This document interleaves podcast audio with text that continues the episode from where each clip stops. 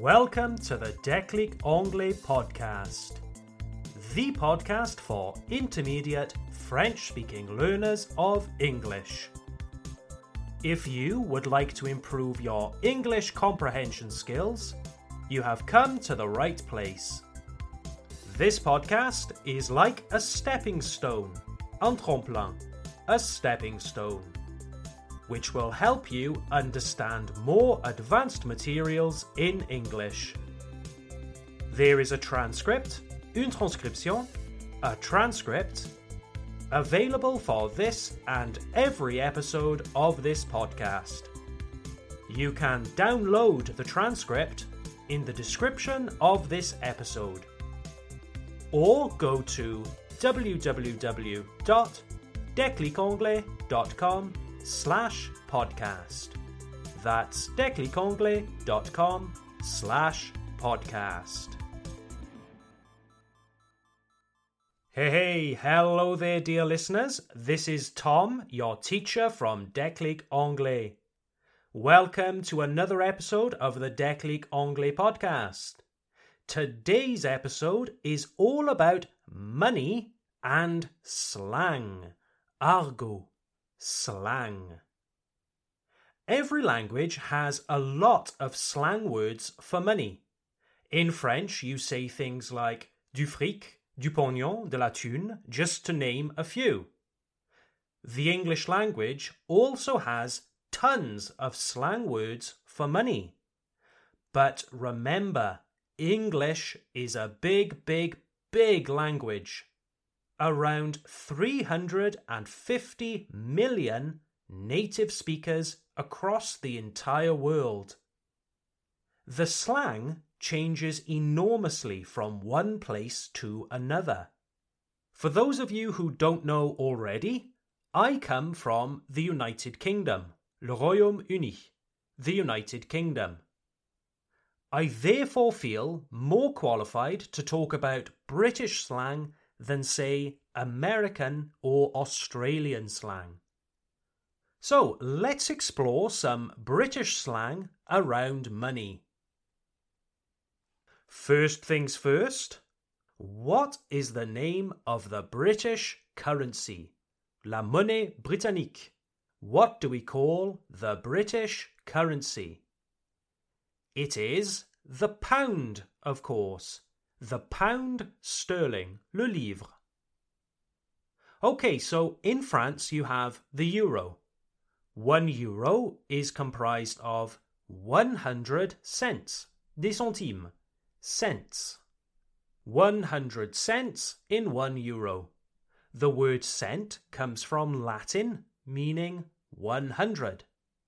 Totally logical and this is followed by currencies around the world. Go to America, and the US dollar is also made of 100 cents. But let's imagine that you visit the United Kingdom. You want to buy a coffee. Imaginons que le café coûte un livre et cinquante centimes. We do not say one pound and fifty cents. Oh no, the British pound does not use cents. The pound uses pence. Pence. P E N C E. Pence. We start with one penny, that's the singular. Then the plural is pence. Two pence, three pence, four pence, etc. All right. Are you with me so far? Vous me suivez toujours? Are you with me so far? Good. Now then, this brings us to our first bit of British slang. So, in France, you have the euro. And French people don't always say, for example, 10 euros, 20 euros, 100 euros, do they? Sometimes French people say dix balles, vingt balles, cent balles. Balle, c'est de l'argot. In British English, the equivalent to balle is quid. Quid. Écrit. Q-U-I-D. Quid. Let's look at that in a sentence. Le vélo coûte 100 balles. The bike costs 100 quid. The bike costs 100 quid. Let's try another example. Les réparations m'ont coûté 500 balles. The repairs cost me 500 quid. The repairs cost me 500 quid. So, all good, dear listeners? Quid is just an informal way of saying pounds. Les livres sterling. Pounds. All right, good stuff. Let's keep going, shall we? Now, let's talk about cash. Not paying contactless, sans contact, but when we need to pay using cold, hard cash. En espèces sonnantes et trébuchantes. Cold, hard cash. So the British pound sterling has four denominations. Quatre coupures. Four denominations of banknotes, les billets d'argent. Banknotes. Okay? Four denominations of banknotes.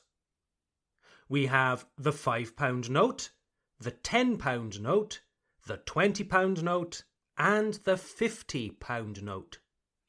You have these in euros too, of course.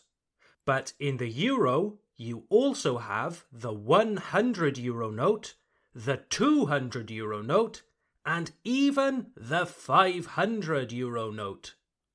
Well, not with the pound sterling. We have fives, tens, twenties, and fifties. But let me also say that it is very rare to find a £50 note. I think that I have only seen a £50 note about three or four times in my life. The British much prefer having smaller banknotes. I remember once being given a 200 euro note. At the time, I didn't know that 200 euro notes existed. I was very skeptical. I thought it was maybe counterfeit a fake, counterfeit. But anyway, back to our slang. So the £5 note and the £10 note both have nicknames, des surnoms, nicknames. Ready? The £5 note is called a fiver, a fiver. The £10 note is called a tenner, a tenner. One more time. The £5 note is called a fiver. The £10 note is called a tenner. Mais quoi Vraiment, Tom C'est tout J'ai attendu un surnom plus intéressant quand même. Aha, sorry to disappoint you. But it really is that simple. A fiver for a £5 note and a tenner for a £10 note. And now I hear you asking, et un billet de 20 livres, ça s'appelle un 20 alors? No, it doesn't actually. A £20 note, as well as a £50 note, do not have any nicknames. It's strange, isn't it? We have fiver, tenner, why not a twentier? I'm afraid that I just don't have an answer for you. Sorry, everyone. All right, then, dear listeners, to end this episode, I thought that I would share another piece of interesting information. Let me ask you a question. Have you visited the United Kingdom in the last, oh, six or seven years? If you have, you might have noticed something strange about the pound sterling banknotes. Currently, in Europe, 19 countries use the euro. And what are the euro banknotes made from? Bah, ils sont faits en papier, non? Eh, wrong. That's incorrect. the euro banknotes that you might have in your pocket right now are actually made of pure cotton fibre. They are not made of paper like the stuff you write on. Oh no, they are made out of the same basic material that some of your clothes are made out of. This is because cotton fibre is more resistant. It endures damage better than paper. Now, this was also the case in the United Kingdom until a few years ago. Today, the British pound is made out of plastic. Yes, that's right.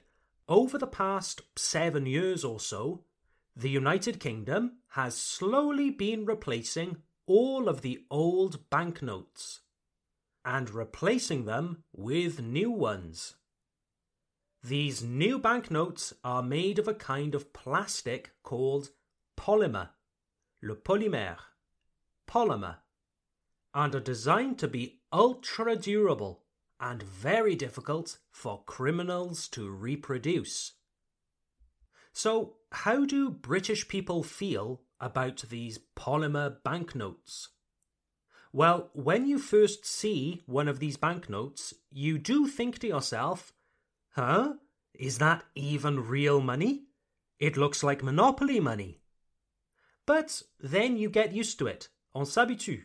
You get used to it, and it becomes normal. And many people have confirmed that it is actually quite water resistant.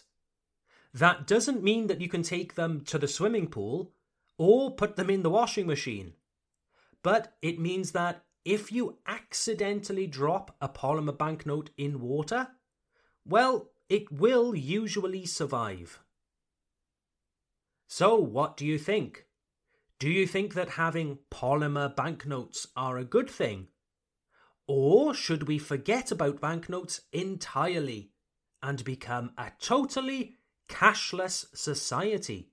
Sans argent liquide. Totally cashless. Time will tell. Alright then, dear listeners. If you are interested in learning some interesting phrasal verbs relating to money this month, then join the Déclic Anglais Club. Every month, we create video classes that teach you great expressions for your everyday English. This month, we will be learning new phrasal verbs that will help you sound more like a native speaker. And don't forget our online group conversation classes, where you can practice speaking with other motivated learners of English. Have a great week, everyone, and I look forward to seeing you next time. Bye for now.